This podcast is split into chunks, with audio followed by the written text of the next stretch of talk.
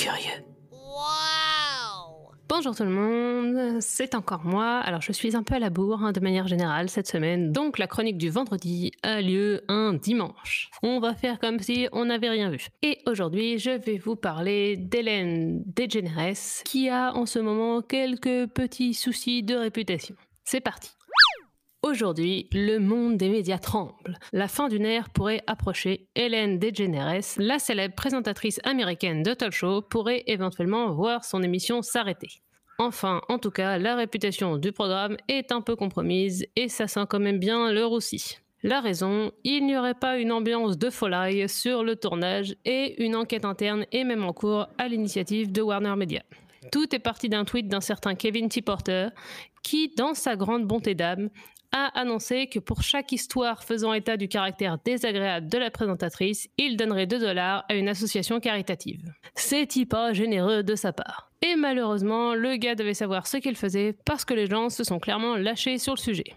Après, c'est Twitter, donc dur de savoir si tout est vrai.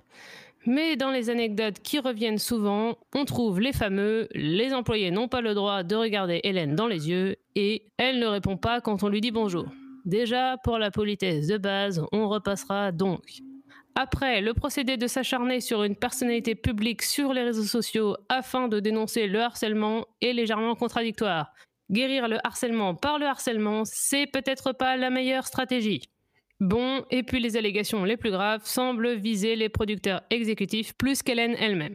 Suite à une petite enquête de BuzzFeed qui a réussi à collecter les témoignages d'employés, les problèmes viendraient surtout des producteurs exécutifs de l'émission, notamment pour racisme, intimidation et même pour l'un d'eux, comportement sexuel inapproprié sous couvert d'humour. Apparemment, personne n'a jamais expliqué au monsieur que mettre une main au paquet d'un collègue en public, c'était pas drôle.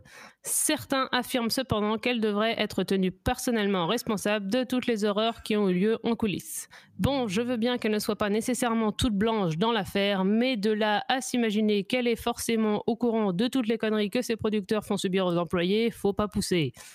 De toute manière, pas simple de savoir si tout ce qui se dit dernièrement à son sujet est vrai, puisqu'il n'y a à ce jour aucune preuve tangible.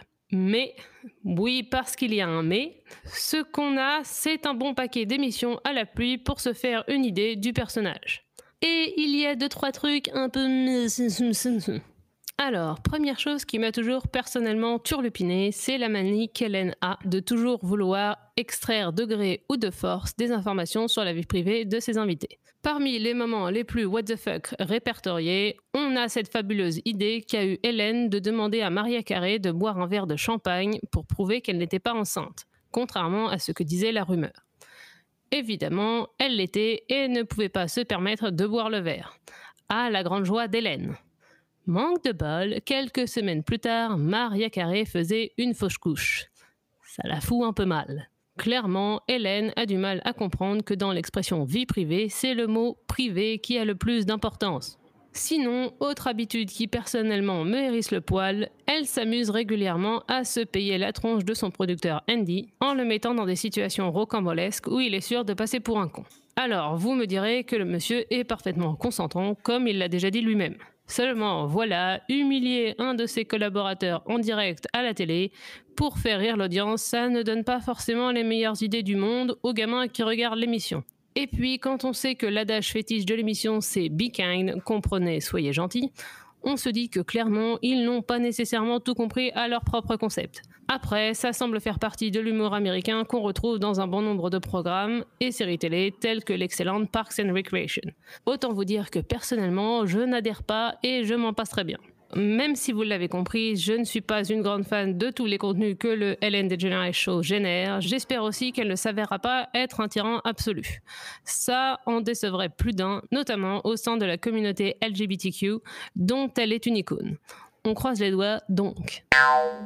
Voilà, c'était tout pour aujourd'hui. Lundi prochain, donc demain, je vais vous faire part d'une rencontre forte énervante avec un bon gros relou dans un avion alors que j'effectuais un vol retour vers la France après des vacances en Jordanie.